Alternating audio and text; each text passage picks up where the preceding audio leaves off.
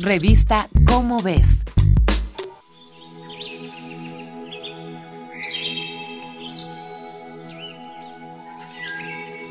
Aunque la mayor parte del tiempo se nos olvide, el ser humano es parte del reino animal.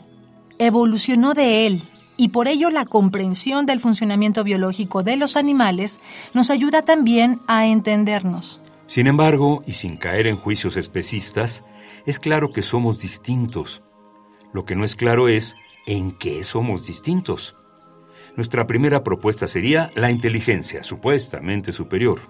Pero cualquier gato nos podría decir que la inteligencia inferior no es la que ensucia la caja de arena, sino la que la limpia. ¿Es la comunicación? No, pues hay animales como las ballenas con complejos sistemas para transmitir ideas. ¿Es el juego? Perros, delfines, algunas aves y muchos otros animales también se divierten.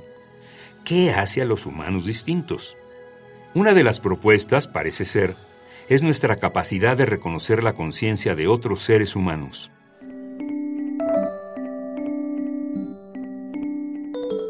Muchos experimentos y estudios se han realizado para medir la inteligencia humana en comparación a la inteligencia animal.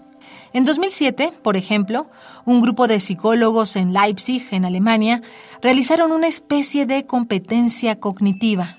Las pruebas se harían entre un grupo de niños de máximo dos años y medio contra un grupo de chimpancés y orangutanes adultos. Los resultados fueron sorprendentes.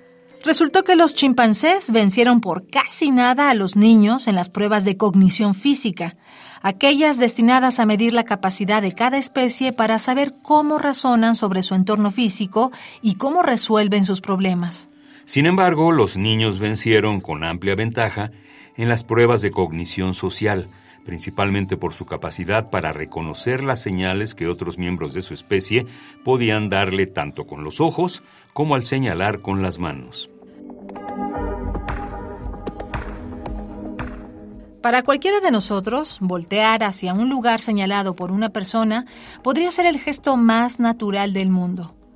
Pero intenta que tu gato vaya hacia un lugar al que solo apuntas con el dedo. Es un lenguaje que difícilmente entenderá. Aparentemente los seres humanos aprendemos muy rápido a desarrollarnos en nuestro mundo compartido, en el que no solo vemos por nuestra supervivencia, sino por la de nuestra especie. Por supuesto que en el mundo natural se dan casos donde unos miembros protegen a otros, pero esto ocurre principalmente con madres protegiendo a sus crías. Y esto tiene una razón más que nada evolutiva y de supervivencia de la especie. Sin embargo, ponernos en el lugar del otro, entender si puede entendernos, comprender cuánto puede razonar y sobre todo cuidarlo en casos de necesidad, es el principal rasgo que nos volvería humanos. Esta es una coproducción de Radio UNAM y la Dirección General de Divulgación de la Ciencia de la UNAM basada en el artículo Los Reyes del Mundo, la evolución de nuestra mente, escrito por Jesús Ramírez Gamboa.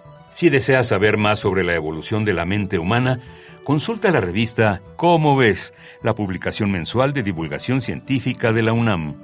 Revista Cómo ves